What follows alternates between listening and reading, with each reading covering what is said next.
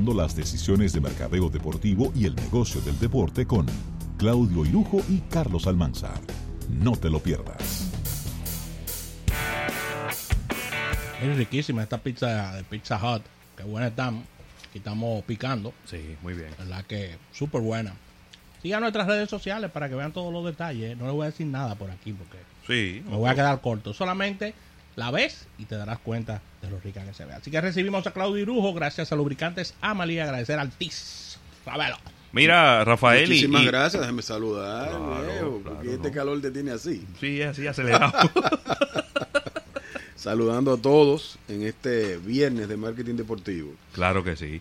Mira, eh, Claudio, rápidamente comentarte y a, y a nuestra audiencia que durante todas las, las últimas dos semanas han ocurrido dos eventos que quizás no son tan conocidos para, la, para el público de la República Dominicana. Uno es la Copa Oro, que es quizá el evento más importante de la, de la Confederación de Centroamérica y el Caribe de fútbol, la CONCACAF, Sí.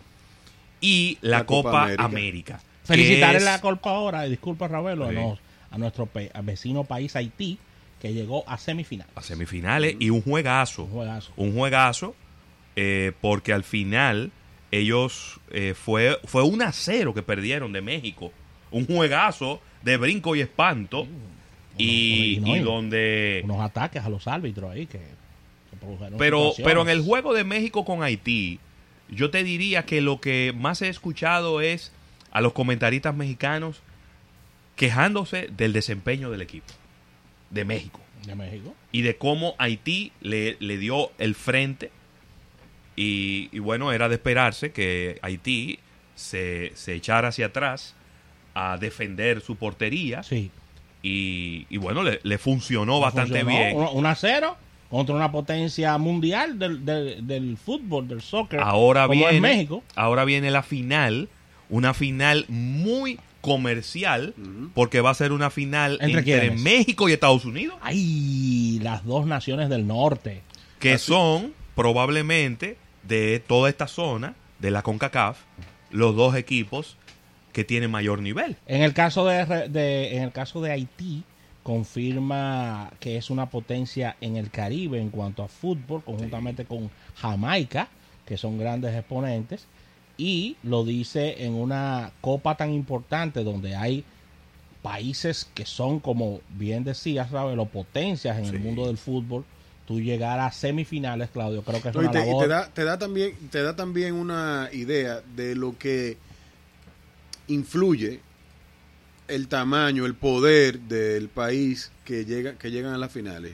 El talento del jugador es bueno, pero estos son países que invierten en equipos y definitivamente eso da el traste con que eh, se den las finales. Eso no, no estamos diciendo que no pueda darse el caso de que entren los países que no están Sorpresas. Sí. que se den las sorpresas porque definitivamente Haití es un, un Bastión un de talento. de- del fútbol porque lo tienen en su ADN, ADN, sí. pero Impo- pero fíjate pero fíjate lo importante de que como tú decías que son tal vez dos eventos que pasan desapercibidos pasan desapercibidos para una gran mayoría pero lo cierto es que en clubes en Ah, donde claro. el, el, el seguimiento que se le da, sobre todo, porque vamos a, a- a- a ponerlo en su justa dimensión, la Copa América es mucho, todavía mucho más eh, trascendental que el mismo, que la misma Copa Oro, con, con, con decirte que el presupuesto aprobado para la Copa América este año fue de 400, de perdón, de 469 millones de dólares. de dólares, punto nueve millones de dólares. O sea, estamos hablando de que los equipos que se están enfrentando, de los 12 países que, se- que están participando, cada país se lleva ya por participar 4 millones de dólares. Sí, claro. O sea, esto se va incrementando de la siguiente manera, o sea, para que tengan una idea del, del De la dimensión. de la dimensión de esta de esta copa. O sea, los 12 de, los 12 equipos, cada país se lleva eh, como le acabo de mencionar, 4 millones de dólares. Pero, por ejemplo, el que queda en tercer lugar, ya por el hecho de quedar en tercer lugar, se le suman 4 millones de dólares más. 4 y 4. O sea, 8 Ocho. billones de dólares. Que no son malos. Que no, para Muy bueno. cualquiera llega un tercero feliz. Sí, para una federación, porque ese dinero va a la federación. Una parte se reparte entre los jugadores. Y otra parte va a la federación para seguir Bueno, construyendo. De, de hecho, dicen que el 94% del presupuesto aprobado se regresa al fútbol. Qué bien. O sea, que, que es todo. El segundo lugar, déjame ver si lo encuentro por acá. El segundo lugar, el, el que va a la final, en otras palabras, eh, que queda en segundo lugar, ese tiene un monto. hace- ok. Eh, meterse en la final asegura 5 millones de dólares más. Wow. O sea, serían 9. 9, 4 y 5. Exactamente. Entonces, el que llega a. El que levante la copa ya, el que gana, ese asegura 7.5 de millones más. O sea, estamos hablando que. No solamente la calidad de los jugadores que estamos viendo ahí, que ya Claro. eso de por sí es todo un espectáculo. O sea, eh, estamos viendo un Messi, estamos viendo a. Óyeme, un Brasil sin Neymar. bueno, ahí está Luis Suárez jugando por Suárez. Uruguay. Ahí están todos los grandes jugadores de Brasil. Claro, ahí- ahí Eh, aunque Neymar está lesionado, como tú lo mencionas, pero están pero- todos los pero demás. está. Dani Alves, que ha sido eh, trascendental en, en llevar a Brasil hasta la final. Está jugando James, que es un jugador muy mediático también. Claro, de Colombia. Sí. eh, James Rodríguez estaba. Y, y esto, in- En esto- Chile habían varios, porque ahí está eh, Sánchez, está el otro que tiene un, una- un peinado que juega también en el Barcelona. Hay Mm, el- el muchos jugadores de, de- de primera categoría del fútbol europeo que han venido a representar a sus equipos en esta Copa América. Así que definitivamente estamos viendo un presupuesto que avala lo que acabas tú de decir. O sea, estamos frente a dos, eh, dos torneos sumamente importantes que definen muchas cosas en el aspecto deportivo, Claro. pero también te da una idea de cómo va el seguimiento y el apoyo a este tipo de... el- la diferencia, por ejemplo, del último presupuesto aprobado en el caso de la Copa América es abismal. O sea, el crecimiento del presupuesto que tuvo, por ejemplo, en Chile, que eran unos 70 millones de dólares, estamos hablando de que cinco veces más lo que fue el presupuesto. O sea, es impresionante lo que ha sido el crecimiento de esa copa. Y tuve la oportunidad de ver uno de los juegos el fin de semana pasado en un club y te puedo decir que hubo hasta discusiones por, por dividirse los televisores porque, porque esto tiene un aditamento y es que tú puedes ser seguidor de tu equipo, tú puedes, pero aquí se, se suman los seguidores por países que tal vez no saben nada de lo que están viendo, pero quiere que gane España, quiere que gane Brasil, Argentina. quiere que se van identificando un grupo Claro. de, de fanáticos que no son fanáticos tradicionales del fútbol, pero sí quieren ver a su país y los que y los que siguen también a figuras porque Claro. por ejemplo hay gente para las cuales Luis Suárez es un es su jugador favorito y entonces eso van por Uruguay Exacto. hay otros que para ellos Messi es el mejor jugador del mundo y entonces ellos van por Argentina Eh, otros que eh, entienden que el juego bonito de Brasil es lo mejor y por eso le van a Brasil Eh, es importante resaltar que en la República Dominicana se han estado transmitiendo Sí. en televisión abierta Muy bien. eh, a través de CNN Sport Max. Entonces, usted no tiene que tener sistema de cable. Buenas transmisiones. Usted puede, a través de CNN Sport Max, puede ver lo- los partidos, inclusive en HD, porque ellos tienen, en los diferentes sistemas de cable, tienen una, una señal en HD que se ve como si estuviéramos viendo ESPN o Fox muy bien. Así que también, digamos que, fíjate cómo la, el auge del fútbol eh, se empieza a notar en ese tipo de, de eventos internacionales. Otros eventos que vienen el, específicamente el lunes y el martes, que van a estar teniendo un impacto en los bares de la República pero ¿cómo lo- Dominicana. pero ¿cómo lo Oh, bares? Explícate. Bueno, porque fíjate, viene el Home Run Derby el, el lunes. Ah, Cleveland, razón. Y tiene El juego de estrella. el juego de estrella el martes. Sí. Que son, yo creo que los bares están felices que le caigan en esa fecha.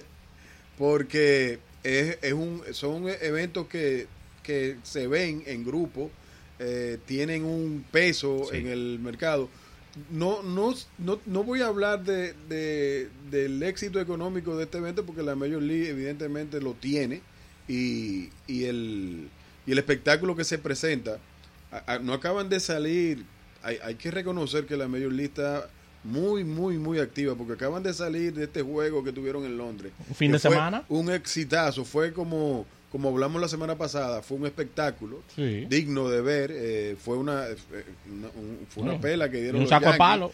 Pero, pero eh, el, el- el haber transformado ese estadio en, en un estadio de, de béisbol, ya, es- olímpico. ya eso es, eh, hay que rendirse a los pies Y, de lle- una... y lleno. eh, Y lleno. Porque ese estadio no coge de que 25 ni 30 mil personas. Es un estadio de fútbol, señores. Eso ahí cabían. Yo no, no tengo el dato exacto, pero yo estimo que había más de 60 mil personas. Sí, porque fue- es un estadio de fútbol y esos estadios son grandísimos. Y entonces ya venir este fin de semana, eh, este hace principio de semana que viene, vamos a estar viendo eh, estos dos eventos que son tradicionales y que llaman a mucho público. Eh, es interesante ver que estaremos viendo a Vladimir Guerrero Jr. en el- la competencia de cuadrangul- cuadrangulares.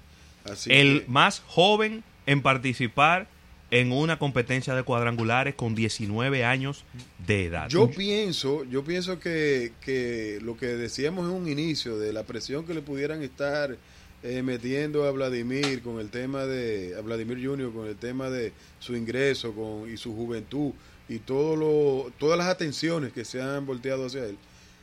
Insisto que la MLB está aprovechándolo, capitalizándolo de Pero la mejor manera y él ha dado la talla. Sí. Yo siento que se está convirtiendo, eh, está confirmando que él es una, para las marcas, Claro. una apuesta segura.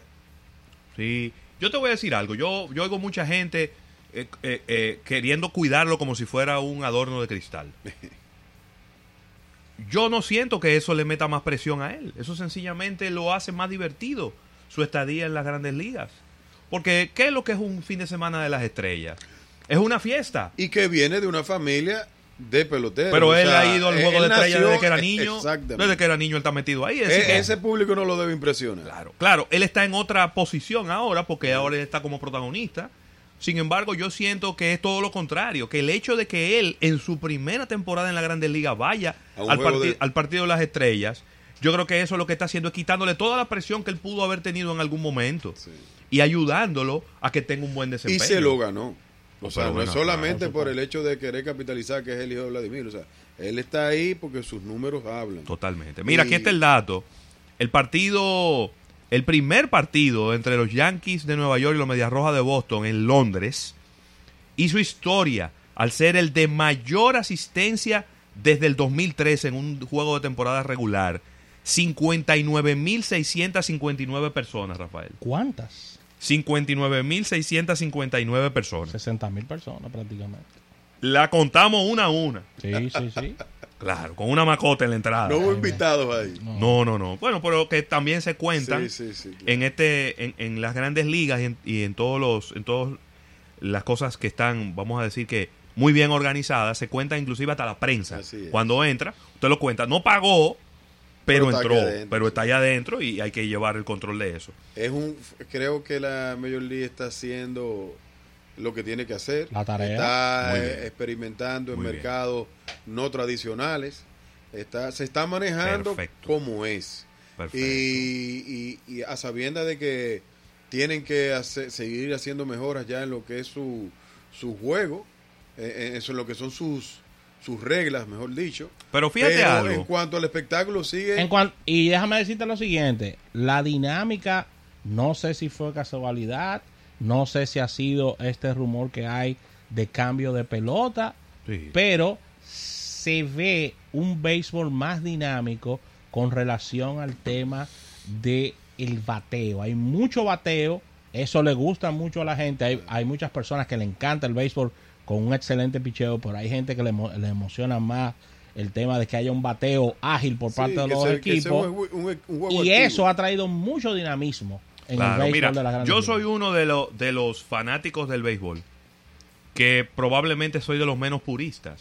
Yo, de verdad que yo quisiera ver cambios, no cambios eh, eh, de maquillaje, que es lo que yo he visto hasta ahora. Más drástico que Yo, yo, yo, a mí me gustaría ver cambios drásticos en la manera en cómo se juega pelota. Pero independientemente de eso, que es mi deseo, me gusta lo que estoy viendo de las grandes ligas. Porque si no vas a hacer cambios dramáticos en la manera en cómo se juega y en las reglas, entonces fájate a promoverlo el, el deporte. Fájate a hacer una campaña de promoción y de publicidad agresiva. Porque o haces una cosa o haces la otra. Antes no hacían ninguna de las dos. Sí. Antes ni hacían los cambios dramáticos que tenían que hacer en las reglas para que los juegos fueran más ágiles, pero tampoco tú no veías esa gran promoción. Tú veías No. una- unas promociones muy tímidas, que es la misma que hemos visto. En una, tempo- décadas. una temporada que dura seis meses. 162 partidos. Una temporada que dura seis meses. Entonces, tú no puedes tampoco concentrar el 50% del presupuesto en el primer mes de campaña y qué va a hacer los próximos cinco meses. No puede hacerlo. Eso está bastante claro. Entonces, lo que estoy viendo ahora me gusta. Porque independientemente de que no son cambios dramáticos en las reglas y en la manera en cómo se juega el deporte, están haciendo el trabajo expandiendo Abriendo mercados. abriendo mercado, expandiéndose, utilizando figuras, que es lo que siempre se le ha dicho. No es, no es que los fanáticos vayan por los Yankees de Nueva York, es que cuando tú pones una figura frente de un equipo, la historia cambia. Así es. La historia cambia. Y tú tienes la desventaja, en todos los deportes de conjunto es así, de que cualquier atleta se puede lesionar. Entonces, eh, tú tienes que aprovechar el momento en el que ese atleta está en su buen momento. Llegó un momento en que el marketing, desde el punto de vista de grandes ligas, estaba tan, pero tan, pero tan mal y tan pobre, que la NBA estaba vendiendo más gorras Claro. Bueno, que la Major League. Sí, pero la, N- no, pero la NBA siempre ha sido Sí. un, lo hemos dicho reiteradas Sí, veces, es una maquinaria de mercadeo. Sí, Rujo, pero el béisbol, el béisbol utiliza las gorras como parte de su atuendo, la Sí. NBA, la NBA no, o sea, lo que yo te acabo de decir, eso es algo grave, o sea, desde el punto de vista de, de mercadeo y posicionamiento, que parte de tu indumentaria, parte de lo que te, te, te- te identifica como deporte, que es la gorra, un, un deporte que no lleva gorra como la NBA, esté vendiendo más gorra que tú, eso es una locura. Así es. Otro, otro, otro evento que se dio aquí en nuestro país y que no es, no es, un- no fue un evento deportivo, pero descansó en nuestro deporte rey, fue la actividad que hizo la embajada norteamericana Ah, sí. en el estadio Quisqueya con los inmortales del deporte del béisbol dominicano, que te da una idea de lo que nosotros representamos como país a- a- ante el mundo y específicamente para Estados Unidos.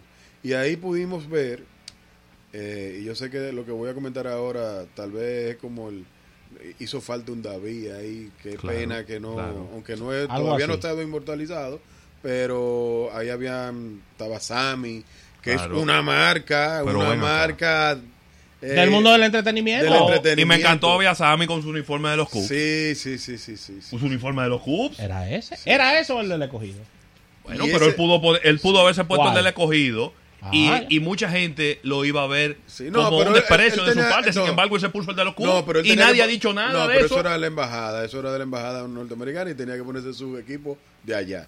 Y, y, y bien hecho. Pero pudo haberse puesto cualquiera porque él no pertenece a ninguna organización. no. Pero se puso el de los Cubs. Sí. él se debe a su Él era de los White no Sox. al equipo. Y yo creo que él mandó una señal correcta. Y a sus fanáticos. Claro. Porque a quien Claro. se debe al final su son a sus marca, fanáticos. su marca está relacionada Te con los guste o Cubs. no, él es esa marca. Claro, él es esa marca. Entonces, yo creo que, fue- Abrazo que- y todo que te- de verdad que sí. Y, y me pareció sumamente interesante que la embajada haya hecho ese ese cambio de switch, porque anteriormente lo que se hacía era una actividad que En- de en los mismos hemos jardines participado, muy, muy claro. interesante, pero pero es una manera de integración a, la cultura del pueblo dominicano y, y por qué no, yo creo que que lo necesitamos en estos momentos que estamos sí, tan- muy siendo bien. tan bombardeados Muy bien, por muy bien. tantas cosas. Una lástima que, que, que- que le dieron el micrófono a, a Pedro Martínez. Ahí va tú con lo mismo. ¿Pero y qué fue? ¿Y qué fue lo que dijo? No, yo no lo vi. Pero como una lástima. Pero como una lástima. ¿Cómo Una así? lástima porque que él, se- él, él, él hizo, él fue la nota discordante en el evento. No me- se le metió el espíritu de ese fue la nota discordante porque él hizo unas declaraciones ahí que los peloteros tienen que ser intocables. Yo Pero creo ¿cómo que así? ¿Pero qué fue lo que creo, dijo? eh, Yo eh, no lo vi. bueno, que los peloteros deben de ser intocables, refiriéndose a lo que le pasó a, a David Ortiz. Pero ¿cómo intocable? Y yo, Yo y- y creo yo que- creo los peloteros que- son humanos y tienen situaciones. Pero que yo no Y entiendo. Por los- eso fue que yo a no los lo peloteros, los peloteros los asaltan. Los Pero por peloteros, eso fue los que yo no lo peloteros chocan entendí. en vehículos. Sí. lo- le- son, son humanos, ¿no? Claro, y Entonces, se ¿qué- casan, se divorcian, se- tienen hijos. exa- Exactamente, tienen Sí. hijos, tienen familia. se lesionan. se lesionan, se lesionan, No, pero- tienen pero yo sé- dinero, pero- quiebran, o sea, pero, pero sabemos que lo que él quiso eh, plantear tal vez no era, evidentemente no, No era el foro, no era el escenario, foro. No era no era el escenario, un escenario festivo. pero lo que él quería decir es en yo yo creo que a Pedro se le perdona todo porque Pedro es un individuo que lo único que ha hecho es el bien y lo ha hecho de manera correcta y está dolido porque tiene Ese un es su hermano, ese es su un- hermano. eh, sí Que tenía que hablar y era Juan Marichal. está bien pero pero yo no lo puedo Don Juan. criticar Sí, porque don Juan. encontró un escenario que él entendía que era importante para expresar sus que oye nosotros en este mundo ahora tan abierto todo el mundo quiere opinar bueno pues déjenlo opinar porque Sí. ese bien. fue el escenario que él encontró él debió de hablar de la crisis del Licey ahí. no ah no ustedes, ustedes, ustedes el calor lo tiene hoy Eh. necios ¿Eh? Pero a ti no te gusta, a ti no te gusta tratar este tema aquí en el programa. ¿Y por qué? ¿Y por qué? No, pero yo- Eh, la por crisis del cierto, Licey. por cierto, No, se debo- está, se está resolviendo. por cierto, debo decir que vi una entrevista. digo cualquiera el- cree que yo soy de, No, no, de los- accionista. yo no soy liceísta De los como que 50. lo estoy defendiendo Bueno, de los demasiado 50 que se expulsaron. de los No, no, 50, no, ni ¿eh? ahí, ni ahí. ni ahí. Mira, Yo- vi yo una, no soy un ex, ni vi una entrevista, vi una entrevista que le hizo el, el excelente periodista deportivo Mario Emilio Guerrero a, Ah, espérate. al presidente de del. Licey, que debo de reconocer que no lo conozco. Ni nunca lo había visto y nunca lo había escuchado hablar. No es de los familiares. De los, no, no, Él no. es hijo de Monchín Pichardo. Ah, el hijo de Monchi. Hijo de Monchín, pero que lo, lo- lo- de verdad que lo- lo- no lo conozco, no lo conozco. Y la impresión con la que quedé después de ver esa entrevista fue de mil por ciento positivo del presidente de- del No, no vi la preguntas, pero preguntas bien incómodas y bien difíciles de Ajá. todo lo que- claro, de todo, de todo. Bueno, Mario Emilio, que es excelente. Y, de verdad que se manejó muy bien, con mucha ecuanimidad, con muy buena respuesta, con mucha sinceridad eh, y, y hablando inclusive de cuál es el plan con el con- en los próximos años eh, para dirigir el equipo Licey. Eh, hay ocho personas que conforman el consejo directivo y el plan es que cada en cada elecciones se cambie de presidente por uno de esos ocho para que al final pero, tener pero cada qué tiempo es dos años que dura cada presidencia del, del equipo. Sí. Cada dos años va a venir un presidente nuevo. Y al final el plan es tener ocho expresidentes en una directiva. Y a mí me pareció muy oportuno que él diga eso, porque el hecho de que haya una dirección hasta cierto punto colegiada, ¿no? Porque estamos hablando de que esas son las ocho personas que van a estar ahí en los próximos 10 años Sí. Eso habla muy bien de algo que quizás ha adolecido muchos de los equipos dominicanos en el pasado y es de la unidad de su directiva y que siempre hay como unas pugnas internas y unos pleitos y unas cosas Sí. y entonces él está poniendo sobre la mesa la idea de que eso se va a resolver y que eso se va a satisfacer en el futuro. Muy bien, muy bien. Esperemos que todo se solucione por el bien del béisbol. Me gustó Estas mucho. situaciones esta- del Licey. Sí, señor. Bueno, se acabó el tiempo. ¿no? Se acabó el el tiempo. abanico como que no iba memando. Quedamos Pero- vivos. ¿eh? Queda- quedamos vivos. Esperemos que lo del aire se resuelva. Así que agradecer a nuestro compañero Claudio Irujo por todas estas informaciones Claro. de marketing deportivo. ¿En qué etapas nos encontramos ya en el tema de la Copa, No, de la final. Copa América? El domingo final. son las dos Eh, finales. exacto. Dos finales. El domingo es la final eh, Estados Unidos con México de la Copa Oro. La Copa Oro, Y de la Copa América viene la final Brasil-Perú. Brasil-Perú. Bueno, Brasil, buenos, Perú. buenos partidos ambos, así que Ambos, eh, no creo que, sí, ambos se van a transmitir por CDN Sports Max. Es decir, que es solamente buscar ese canal y ahí lo van a poder Brasil, disfrutar. Brasil y México mis favoritos, ¿eh? Ah, En lo particular. No, Estados Unidos, no le- na- Estados Unidos es el campeón, na- nadie le quita el triunfo. Nadie le quita el triunfo a Estados Unidos en la Copa ¿Y Oro. qué vamos a hacer entonces con todos los reporteros de ESPN de México? 15 Y que- días. Después que pierda México. 15 Raúl. días. Tú eres, pero tú oye, eres malo. Si ganan, dura Tú 15 eres días malo, hablando. ¿eh? Si ganan, dura 15 días hablando de ganaron, pero no, pero no cumplieron en la cancha. Y entonces, mejor que pierdan para que. Y ellos ganan y pelean entre ellos, los, los- Sí. los meji- los mexicanos. Yo, yo no sé si ustedes lo han visto. Sí, Claro. ¿Eh? Sí, Pero pelean eh, fuerte. Ellos lo que son unos genios de mantener los temas ahí. Ahí, ahí, ahí. Así que Claudio Irujo, muchas gracias por todas estas informaciones. Gracias a Lubricantes Amali y el agra- agradecimiento a nuestros amigos de Altiz. Así que despedimos nuestro espacio. Buen fin de semana. Agradecer a la Asociación La Nacional. Y nos volvimos el lunes en otro almuerzo de negocios. Bye bye.